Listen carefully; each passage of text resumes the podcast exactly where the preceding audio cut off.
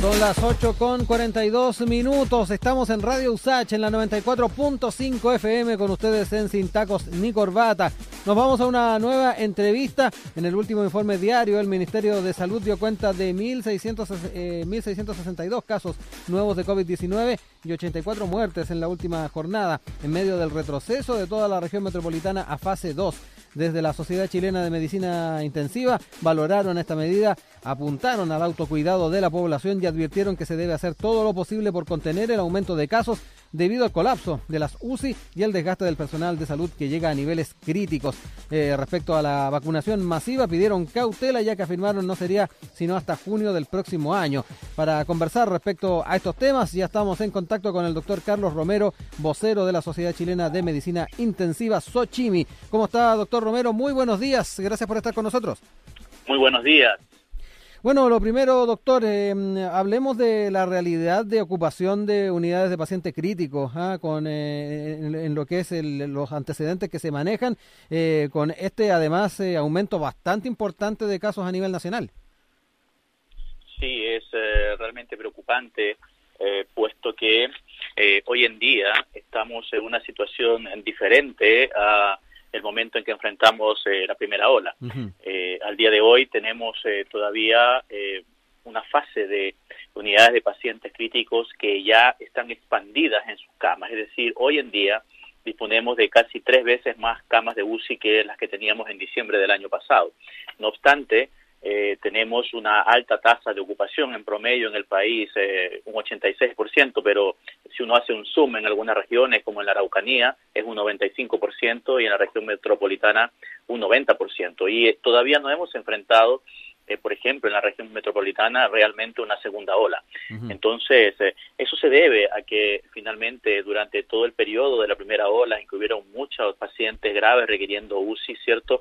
Eh, se postergaron eventualmente algunas intervenciones que se requerían para poder atender a estos pacientes y hoy en día las unidades de cuidados intensivos están, están llenas, pero no de pacientes COVID necesariamente, si bien esto puede ser variable por regiones, sino por otros pacientes que están cursando enfermedades graves de otra naturaleza.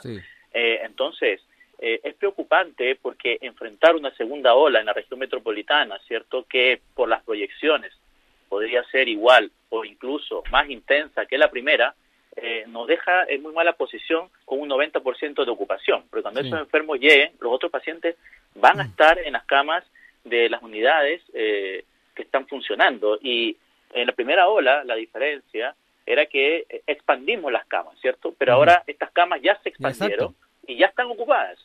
Por lo tanto, la situación es eh, bastante, bastante preocupante. Y el segundo factor sobre eso es que debido a la intensidad de este año, debido a lo agobiante que ha sido, ¿cierto?, para todo el personal sanitario. Aquí no, no hablamos de los médicos, hablamos de enfermeras, técnicos paramédicos, farmacéuticos, kinesiólogos, fonoaudiólogos, terapeutas ocupacionales, digamos, todo el equipo de los cuidados críticos está muy agotado. Esto ha sido muy duro para todo el equipo. Entonces, eh, nos va a, tocar enfrentar eh, una segunda ola eh, con menos camas mm. eh, potencialmente para recibir a enfermos y también con un personal sanitario que está bastante agotado, digamos, de todo lo que ha sido eh, el COVID. Sí, en ese escenario también es bastante el, temor de que pueda haber un colapso. Pareciera que no, tampoco se está en muy buen pie para recibir un aumento aún más significativo de casos.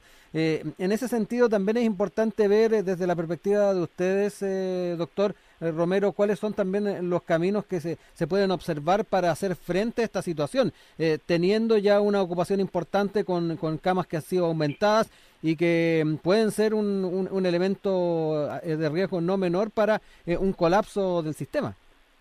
Bueno, el Ministerio de Salud, digamos, en, conjunto con la Sociedad Chilena de Medicina Intensiva y otras organizaciones, están trabajando eh, incluido Colmet, ¿no es cierto?, en eh, una estrategia, un plan para tratar de dar cuenta de eventualmente una segunda ola.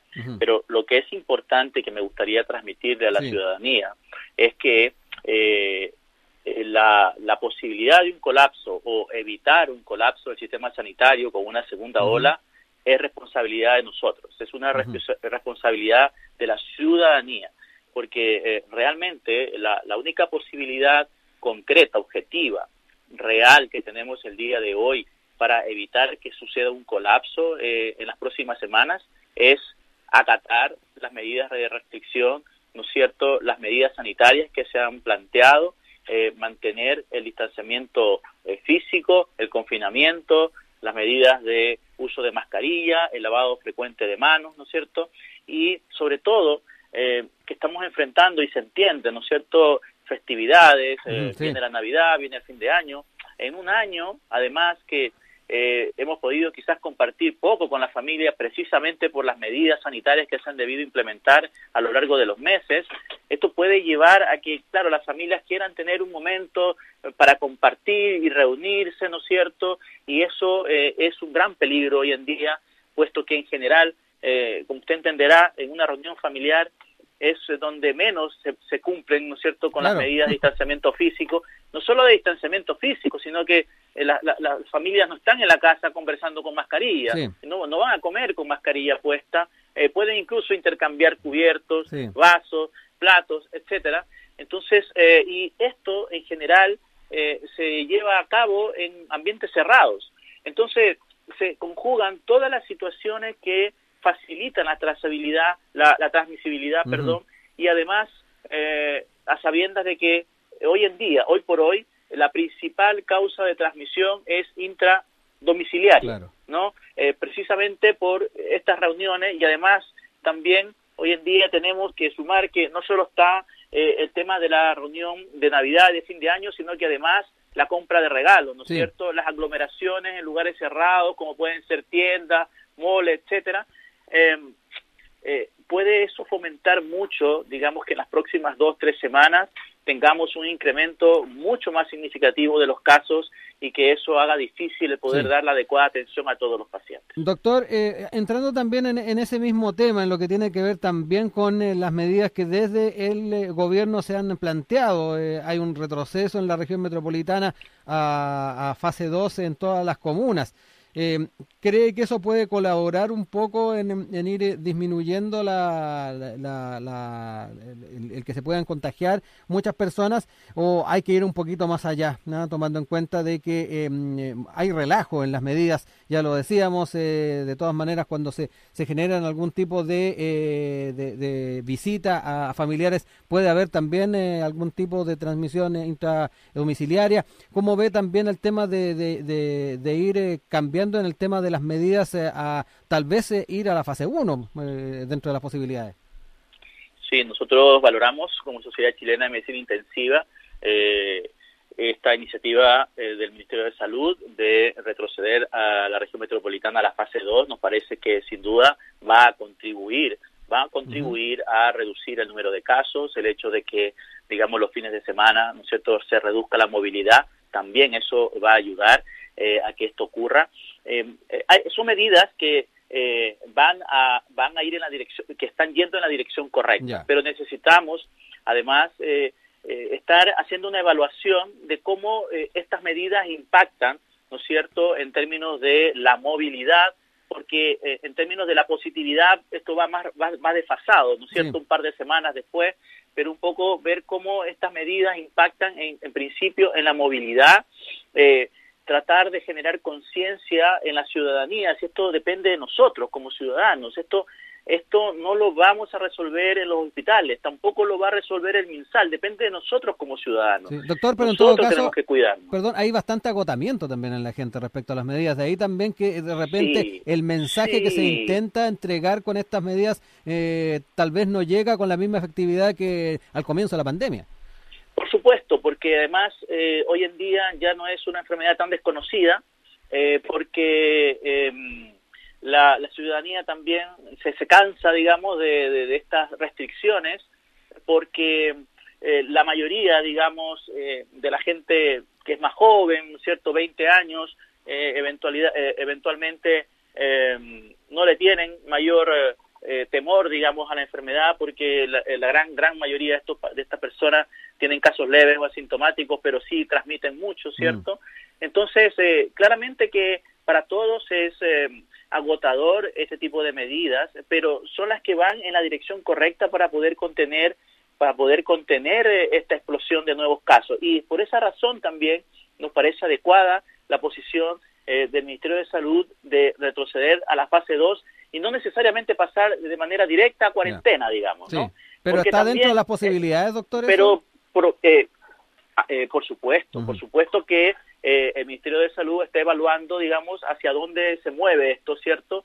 Y eh, entiendo que ya a finales de la próxima semana probablemente va a haber una reevaluación de cómo esto está impactando y de cuál va a ser el siguiente movimiento en términos de, de las medidas de restricción, ¿no es cierto? Pero, pero es importante que hoy en día eh, tengamos mucho cuidado en, las reuniones que hacemos dentro de las casas. Es verdad, quizás eh, nuestros padres o, nuestros abuelos quieren compartir con nosotros, pero hay que recordar que son precisamente eh, los adultos mayores los que tienen mayor riesgo o en casa pueden haber personas que tienen enfermedades crónicas que los hacen más eh, frágiles, ¿no es cierto?, si en, caso de enfermar y eventualmente irlos a visitar puede ponerlos en riesgo. Entonces creo que para este año probablemente la mayor muestra de cariño, digamos, para, para estas personas que están en riesgo es eventualmente no irlos a visitar o eh, hacer una visita, digamos, muy puntual, manteniendo la mascarilla, pero no compartir durante horas en un ambiente cerrado, porque eso los pone en riesgo y eventualmente tener una enfermedad grave. Estamos conversando con el doctor Carlos Romero, vocero de la Sociedad Chilena de Medicina Intensiva, la SOCHIMI. Eh, doctor, hablemos también de eh, los nuevos casos importados de COVID en, la capital, alcanzaron eh, los 70. esto a propósito del último informe de Estrategia Nacional de Testeo, Trazabilidad y Aislamiento. ¿Ha sido un error abrir las fronteras? ¿Cómo también se, se, entiende en un escenario en que estamos también retrocediendo en el, al paso 2, el tener este, estas fronteras abiertas? Sí, es, es, es, complejo, digamos, pero hay que mirarlo más a nivel, a nivel macro, ¿cierto? De alguna manera hay que eh, tratar de evaluar el, la, apertura de, fronteras no ha sido eh, una apertura eh, liberal, digamos, no es que todo es como siempre, se han tomado, digamos, las medidas para tratar de reducir, digamos, el riesgo de que efectivamente se produzcan estos hechos. no obstante, todo esto está en constante reevaluación por el equipo del Ministerio de Salud, digamos, de ver específicamente en cada semana cuáles van a ser eh, los determinantes para mantener estas medidas o eventualmente retroceder, ¿no es cierto? Si eh, en los próximos días eh, la tendencia de incrementos de casos se mantiene o se incrementa, probablemente esa situación va a tener que ser reevaluada. Doctor, el ministro París dijo que se espera que terminado el primer semestre del próximo año ya tener vacunada al 80% de la población. ¿Es muy optimista el planteamiento del ministro? ¿Comparten ese punto de vista? Y lo otro, hay un dato interesante. La última encuesta de Criteria da cuenta que el 27% de las personas que fueron eh, eh, consultadas dijo no estar dispuesto a vacunarse contra el COVID-19. Hablemos del escenario de vacunación, que no deja de ser importante. Sí, este, nosotros pensamos que que es posible, es posible que se pueda implementar un proceso de vacunación a gran escala, digamos, en, primer semestre, durante el primer semestre del próximo año. Esa, digamos, es una posibilidad real. lo, lo, importante sí es que no, nos parece relevante el, el poder transmitir también a la ciudadanía que eh, entendamos bien el escenario. Eh, en ese sentido, creemos que el Ministerio de Salud ha estado haciendo bien las cosas en términos de haber, por ejemplo, gestionado con anticipación una dotación apropiada de vacunas para prácticamente toda la población, de hecho incluso un número mayor a la población de Chile, eh, y es uno de los pocos países en Sudamérica y Latinoamérica en que tiene esta condición, de que tiene ya el compromiso de adquisición del número necesario de vacunas. Pero hay que comprender que esta no es una epidemia de Chile, es una pandemia mundial y por lo tanto también muchos otros países están tratando de conseguir eh, vacunas para sus estados. Y eso significa de que la llegada de las vacunas no es que eh, eh, de pronto va a llegar un embarque con todas las vacunas que se ha solicitado, sino que esto va a ser fraccionado, ¿no es cierto? Y además cuando llegue este, esta dotación fraccionada, hay que recordar que se va a partir la vacunación por los grupos de mayor riesgo, ¿no es cierto? Eh, las personas eh, adultos mayores, personal sanitario, y no es ahí precisamente donde se concentra el, mayor foco de contagio, sino probablemente en las personas de menor edad que van a ir siendo vacunadas más adelante. Entonces, eh, la posibilidad de contagio va a permanecer durante algunos meses, incluso iniciado el proceso de vacunación. Y por otra parte, entonces, entender que eh, no podemos en este momento poner nuestras esperanzas en la vacuna para evitar una segunda ola. hay que relajarse.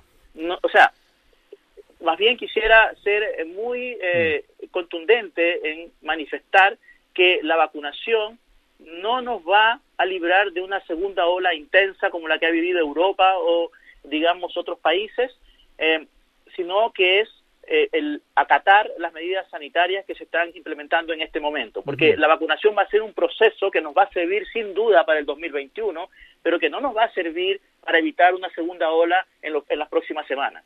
Eso, eso eh, hay que hay que descartarlo, digamos, eh, definitivamente. Lo último, doctor, y para subrayar parte de lo que también estuvimos comentando hace un rato, eh, el llamado es a los jóvenes a, ser responsables también en su comportamiento. Hay contagios importantes entre 20 y 40 años. Yo creo que también, eh, para ir cerrando también esta, esta conversación, doctor, es importante llamar a, a la responsabilidad de ese rango etario. Sin duda alguna.